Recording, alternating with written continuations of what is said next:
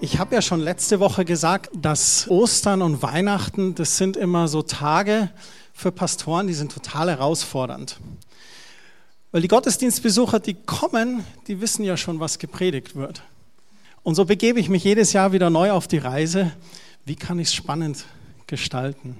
Ein Gedanke, der mich inspiriert war, ist, dass wir den Karfreitag sehr bewusst wahrnehmen und den Ostersonntag aber was ist denn mit dem Samstag, mit dem Tag dazwischen?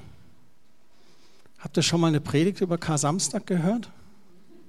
Dann könnte das heute vielleicht so ein Tag sein. Soweit wir wissen, gab es in den vergangenen 2000 Jahren nur einen einzigen Tag, an dem wirklich gar niemand glaubte, dass Jesus noch lebte. Am Samstagmorgen nach der Kreuzigung von Jesus da machten sich die Jünger auf, nachdem sie zwei Tage lang nicht geschlafen haben. Ihr erinnert euch, die Nacht der Verhaftung, schlaflose Nächte. Karfreitag, schlaflose Nächte. Die Stadt, die am Tag zuvor noch nach Blut geschrien hat, die ist jetzt ganz still. Die Menge hat sich verlaufen. Jesus ist tot. Es ist nicht mehr Freitag, aber auch noch nicht Sonntag. Jetzt ist Samstag. Der Tag nach dem einen, aber der Tag vor dem anderen. So wie bei uns manchmal, denke ich mir. Der Tag, nachdem ein Gebet gesprochen wurde, aber die Antwort ist noch nicht da.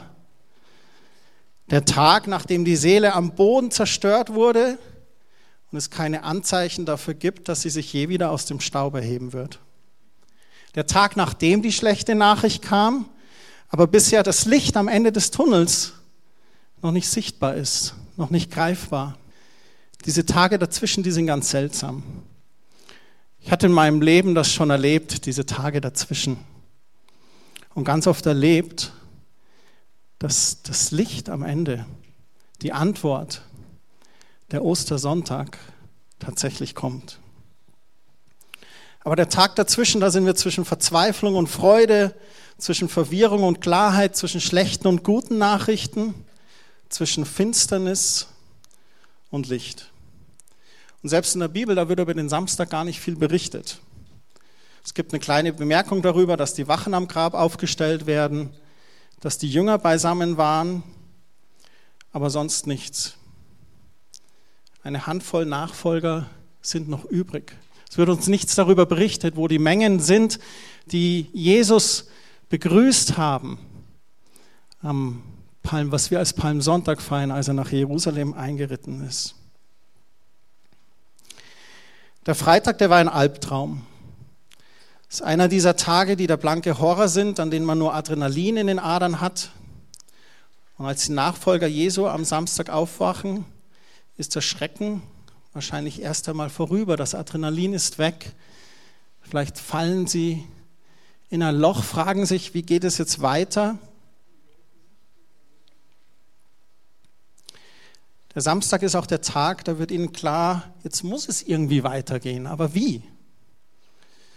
Diejenigen, die an Jesus glauben, versammeln sich vielleicht im Verborgenen, vielleicht schwelgen sie in Erinnerungen. Das macht man nach einem Todesfall ja auch so. Vielleicht erinnern sie sich an die Dinge, die Jesus gesagt hat. Vielleicht an das, was er gelehrt hat, die Dinge, die er getan hat, an die Menschen, die berührt wurden, die geheilt wurden Vielleicht sogar an den Tag, als Jesus sie eingeladen hatte, ihn zu begleiten. Komm mit mir, ich will dich zu Menschenfischern machen. Vielleicht auch an ihre Hoffnungen und Träume. Sie wollten doch die ganze Welt verändern. Jeder von uns kennt solche Samstage. Wenn wir zurück überlegen, vielleicht gibt es da einen Samstag, an dem ein Traum von dir gestorben ist. Und du wachst aber auf und stellst fest, dass du immer noch lebst. Und jetzt musst du irgendwie weitermachen, aber vielleicht weißt du nicht wie. Vielleicht noch schlimmer, vielleicht weißt du nicht mal mehr, wofür noch leben. Jetzt ist ja diese Frage, die sich aufwirft, warum gibt es diesen Samstag zwischen Tod und Auferstehung? Man könnte doch erwarten, dass wenn Gott Jesus schon kreuzigt und seine Auferstehung geplant hat, dass er einfach gleich mit der Auferstehung weitermacht. Warum drei Tage? Interessant ist, dass im Alten Testament es ganz viele solcher Dreitagesgeschichten gibt. Als Abraham befürchtet, seinen Sohn Isaac zu opfern, da entdeckt er das Opfertier am dritten Tag. Die Brüder Josefs kommen ins Gefängnis. Wann werden sie freigelassen? Am dritten Tag. Rahab sagt den israelitischen Spionen, sie sollen sich vor ihren Feinden verstecken und am dritten Tag werden sie in Sicherheit sein. Oder Esther, die erfährt, dass ihr Volk niedergemetzelt werden soll. Da beginnt sie zu beten und zu fasten. Wann empfängt sie der König? Am dritten Tag. Hosea, einer der Propheten des Alten Testaments, sagt uns in Kapitel 6, Verse 1 und 2, kommt, wir wollen zum Herrn umkehren. Er hat uns verletzt, also würde er uns auch wieder heilen. Er hat uns geschlagen, darum würde er auch unsere Wunden verbinden. Nach drei Tagen wird er uns wieder aufrichten und uns neues Leben schenken. Dann können wir immer in seiner Nähe sein. Die drei Tage Geschichten, die haben alle das gleiche Muster. Am ersten Tag geschieht das Unheil, am dritten Tag, da kommt die Rettung. Am zweiten Tag passiert nichts. Da gibt es nur das Unheil, das momentan noch andauert. Jetzt das Problem an diesen drei Tagesgeschichten ist, dass man ja erst am dritten Tag erfährt, dass es sich nur um eine Drei-Tage-Geschichte handelt. Leider. Am zweiten weiß man noch nicht, wie geht es weiter, wie wird der dritte Tag. Freitag und Samstag hat man das Gefühl, es gibt keine Rettung. Aber dann am Sonntag geschieht es. Ich habe mal hier zusammengeschrieben, Anfang, Mitte, Ende. Schöpfung im Garten Eden, Sündenfall, Erlösung durch Jesus Christus. Gott der Vater, Gott der Sohn, Gott der Heilige Geist. Ein Gestern, ein Heute und ein Morgen. Freitag, Samstag, Sonntag. Ich möchte ganz herausfordernd heute Morgen fragen, wo erleben Sie oder wo erlebst du gerade deinen Samstag? Wo steckst du gerade mittendrin? Was ist deine große Herausforderung? Welche Steine liegen in deinem Weg? Welche Sünde hält dich vielleicht gefangen? Wo stehst du vielleicht heute Morgen mit Gott? Was ist dein Samstag? Vielleicht ist es gerade deine Ehe oder der schlechte Befund eines Arztes oder deine Arbeitslosigkeit und trotz allem Beten ändert sich scheinbar gerade überhaupt nichts. Ehe stagniert, der Befund ändert sich nicht, die Bewerbungen verlaufen im Sand. Wie überlebt man solche Samstage? Ich bin zu so drei Optionen gekommen. Die erste ist Verzweiflung. Man kriegt dann so gute Tipps, gewöhn dich dran, es wird niemals einen Sonntag bei dir geben, lern mit deiner Enttäuschung umzugehen. Vater hat doch gesagt, du bist ein Versager, das kannst vergessen mit dem Job.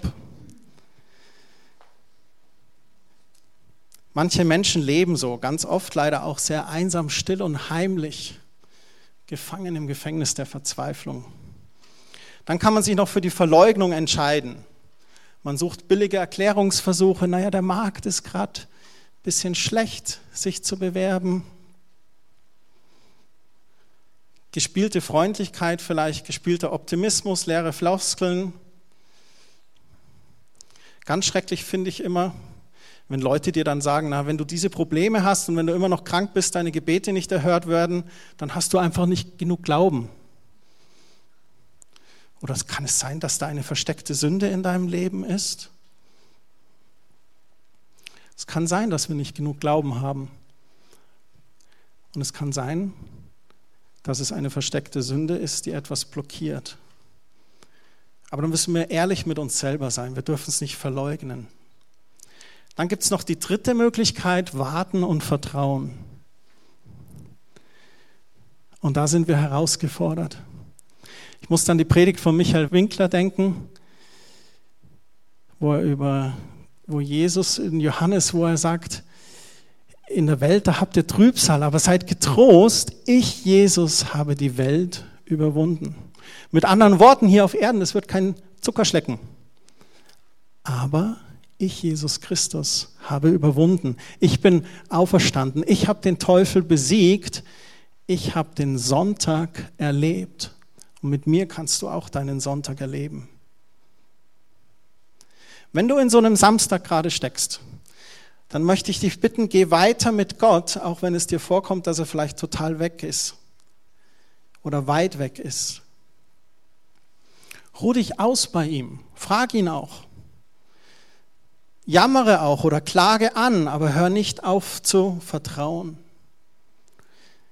Ich finde es ganz interessant, die Psalmen, ich lese die Psalmen und die Sprüche recht gern und die häufigste Gattung der Psalmen sind Klagepsalmen, wo Menschen ihr Leid Gott klagen, ihre Seele ausschütten bei ihm.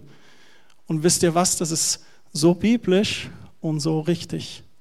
Wenn es einen gibt, bei dem wir die Last des Samstags loswerden können, dann ist es Gott allein.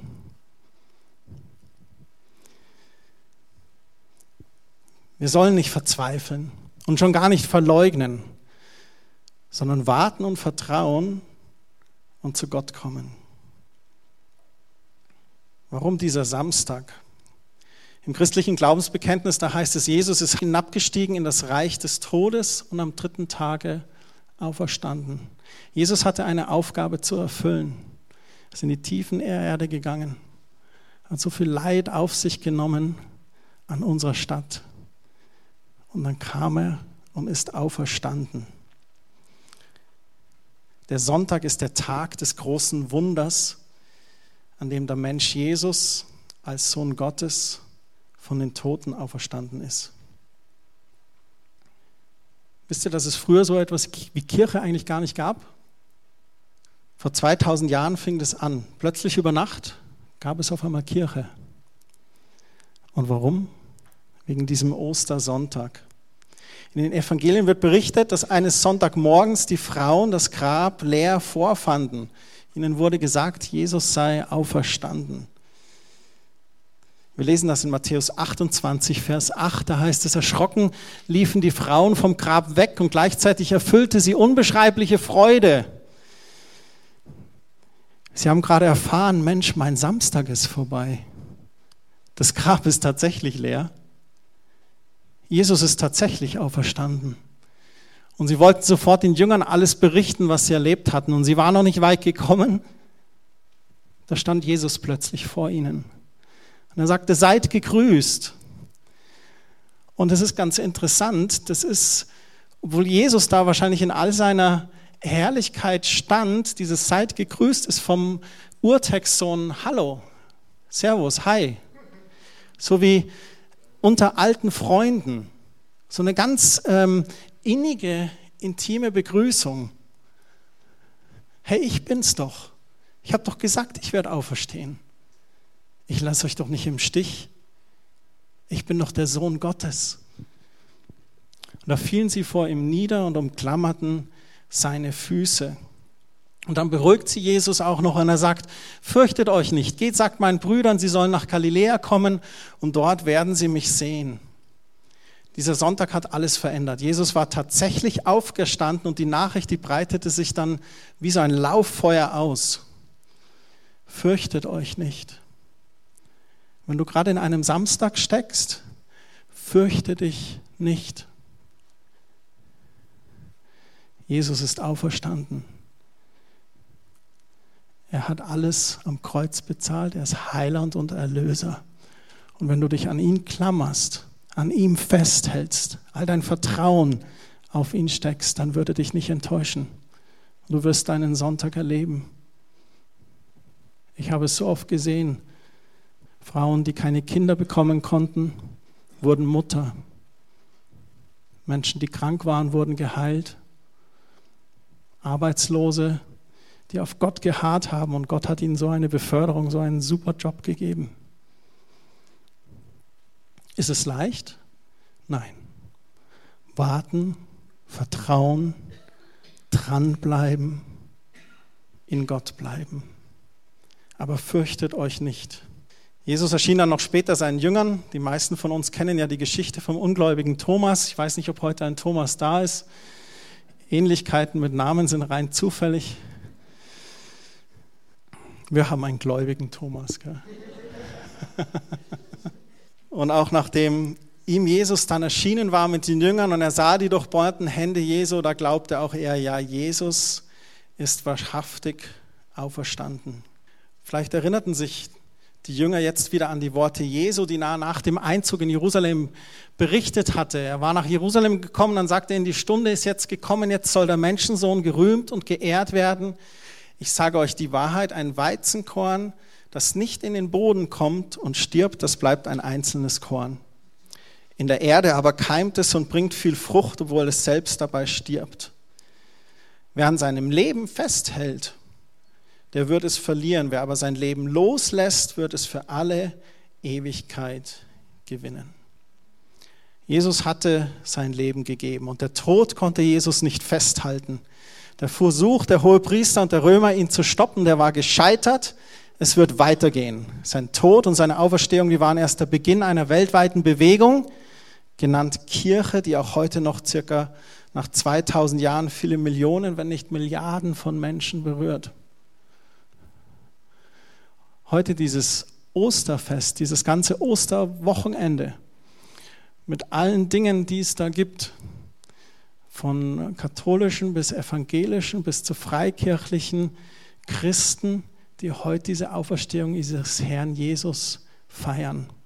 Vielleicht unterschiedlich in ihren Prägungen, unterschiedlich in den Wegen, wie sie Abendmahl feiern oder manche Dinge im Glauben sehen. Eins haben wir alle gemeinsam. Milliarden von Menschen feiern heute die Auferstehung Jesu Christi. Und das finde ich gigantisch. Und alles mit Jesus und zwölf Jüngern. Und wir dürfen mit dabei sein, wir dürfen Anteil haben. Ich hatte auf Facebook einen Spruch gepostet die Tage, den fand ich so gut. Viele denken, ich bin verrückt, das zu glauben. Sie sagen, du nimmst die Sache mit Jesus viel zu ernst. Nun, ich denke nicht, denn Jesus nahm mich ziemlich ernst, als er am Kreuz für mich starb und sein Leben gab.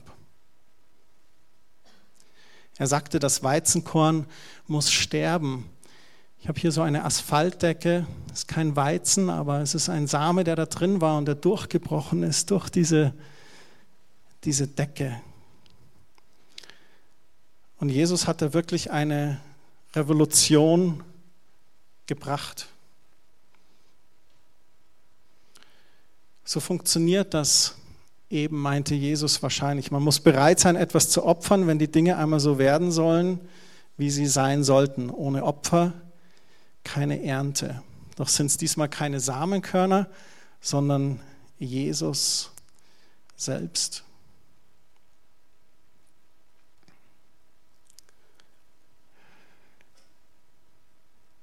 An dem Ostersonntag, da wird ganz viel Hoffnung freigesetzt.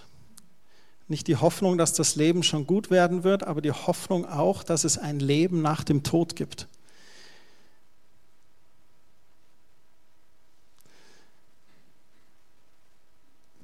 In Matthäus 16, Vers 24, da heißt es, danach sprach Jesus zu seinen Jüngern, wer mir nachfolgen will, darf nicht mehr sich selbst in den Mittelpunkt stellen, sondern muss sein Kreuz auf sich nehmen und mir nachfolgen. Wer sich an sein Leben klammert, der wird es verlieren. Wer aber sein Leben für mich einsetzt, der wird es für immer gewinnen.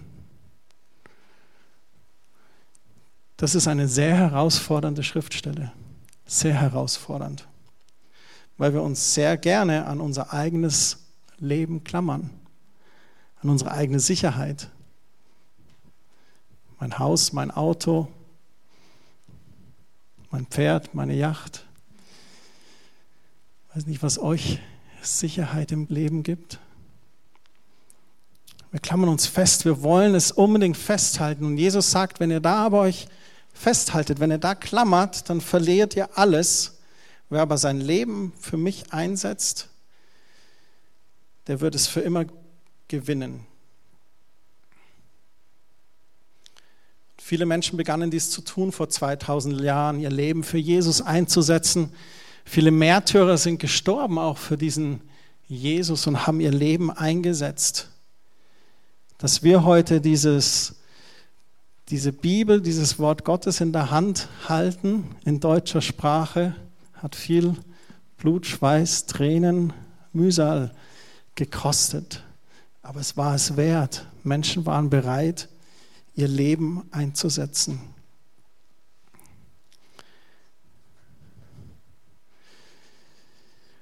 Wenn ich jetzt zusammenfassen möchte, dieses leere Grab, was ihr hier seht auf dem Bild, dann habe ich da Hoffnung auch, Auferstehungshoffnung. Die Bibel spricht davon, dass Jesus als einer der ersten auferstanden ist und dass ihm viele nachfolgen werden. Und dass diejenigen, die an ihn glauben, die ihr Leben ihm gegeben haben, ihm widmen, dass es für die eine Verheißung gibt. Und das ist ewiges Leben. Und ich möchte euch etwas zitieren aus der Offenbarung Kapitel 21. Das ist ganz am Ende der Bibel. Da hatte Johannes diese Offenbarung und dann sagt er, da sah ich einen neuen Himmel, eine neue Erde. Ich sah, wie die Stadt Gottes, das neue Jerusalem von Gott aus dem Himmel herabkam, festlich geschmückt wie eine Braut an ihrem Hochzeitstag. Und eine gewaltige Stimme rief vom Thron, hier wird Gott mitten unter den Menschen sein. Er wird bei ihnen wohnen und sie werden sein Volk sein. Ja, von nun an wird Gott selbst in ihrer Mitte leben. Er wird all ihre Tränen trocknen und der Tod wird keine Macht mehr haben. Was für ein wunderbares Bild. Und dann schreibt Johannes weiter, Leid, Klage und Schmerzen wird es nie wieder geben, denn was einmal war, ist für immer vorbei. Wir haben diese Hoffnung auf ein ewiges Leben mit Jesus Christus, wo es kein Leid mehr gibt, keine Klage, keine Schmerzen. Allein das ist es schon wert, Jesus nachzufolgen. Die Bibel ist da ganz knallhart. Sie sagt, wer mir nachfolgt, wird ewiges Leben haben. Wer mir nicht nachfolgt, ewige Verdammnis. Was hat Ostern jetzt mit mir eigentlich zu tun? Die Auferstehung Jesu ist ja lange her, kommt jedes Jahr als großes Fest. Was ist wahr und wertvoll an diesem Kreuzestod und der Auferstehung? Was hat das mit mir zu tun?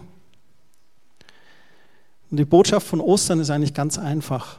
Das Kreuz bringt dem Menschen die Chance zur Versöhnung und nimmt zugleich dem Tod den Schrecken. Ich habe das erlebt, wie gläubige Menschen verstorben sind mit einem Lächeln auf dem Gesicht. Und ich kenne jemanden im Krankenhaus, der, der, tätig ist, der erlebt hat, wie Menschen ohne Glauben sterben. Die zerreißt sich hier vor Verzweiflung, weil sie nicht wissen, was passiert. Und wir Christen dürfen diese Hoffnung haben. Das Kreuz sagt auch, nach dem Tod geht für uns weiter. Der Tod hat nicht mehr das letzte Wort. Aber selbst vor dem Tod kann die Botschaft vom Kreuz uns schon kraftvoll verändern. Auferstehung heißt Neuschöpfung, Vergebung. Dieses Geschenk Jesu, das lässt uns wieder neu und unbeschwert anfangen, wenn wir uns darauf einlassen. Wenn Gott vergibt, dann bleibt nichts mehr übrig. Was ist nichts? Null nichts. Gar nichts. Es gibt die schöne Stelle in Jesaja 44, Vers 22. Eure Schuld und all eure Sünden habe ich euch vergeben. Sie sind verschwunden wie Wolken, wie Nebelschwaden in der Sonne. Kommt zurück zu mir, denn ich habe euch erlöst. Wir sind ganz gerne in Meran. Und Meran ist so der, wie so ein Talkessel am Ende von einem Tal. Es geht auch noch ein bisschen so weiter. Und es ist ganz oft, dass dann in der Früh so Nebelschwaden dort sind. Und dann kommt die Sonne raus und dann vergeht ein bisschen die Zeit und weg sind sie. Das Licht kommt raus und die Nebelschwaden, die verziehen sich. Und genauso wie es hier heißt, sie sind verschwunden wie Nebelschwaden in der Sonne.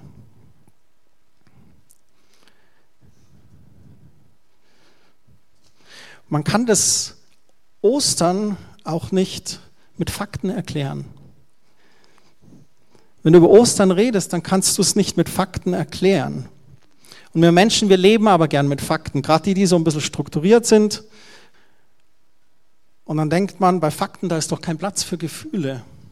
Aber das ist genau der Hauptantrieb Gottes für Ostern, war ein Gefühl und es ist Liebe. Gott hat die Menschen so sehr geliebt, dass er seinen einzigen Sohn für sie hergab. Und jeder, der an ihn glaubt, wird nicht zugrunde gehen, sondern das ewige Leben haben. Warum ging Jesus ans Kreuz? Weil Gott die Menschen so sehr liebt. Weil Gott dich liebt und mich liebt. Jeden einzelnen von uns heute Morgen hier im Raum. Deswegen ist Jesus stellvertretend für uns ans Kreuz gegangen.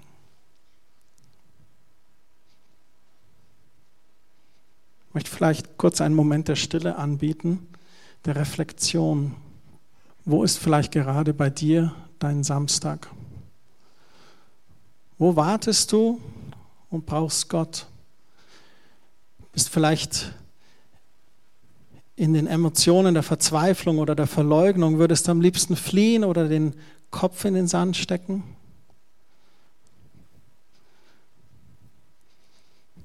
Und das Zweite im Moment der Stille, was ich anbieten möchte, ist, Vielleicht sitzt du heute Morgen und stellst hier fest, ich lebe ohne Gott.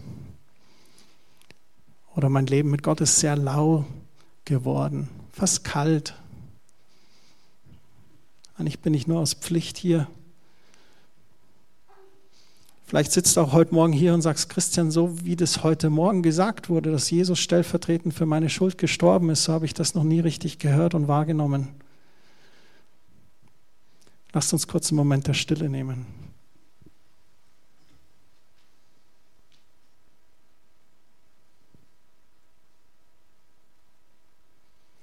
Herr Jesus Christus, wir brauchen dich so sehr in unserem Leben.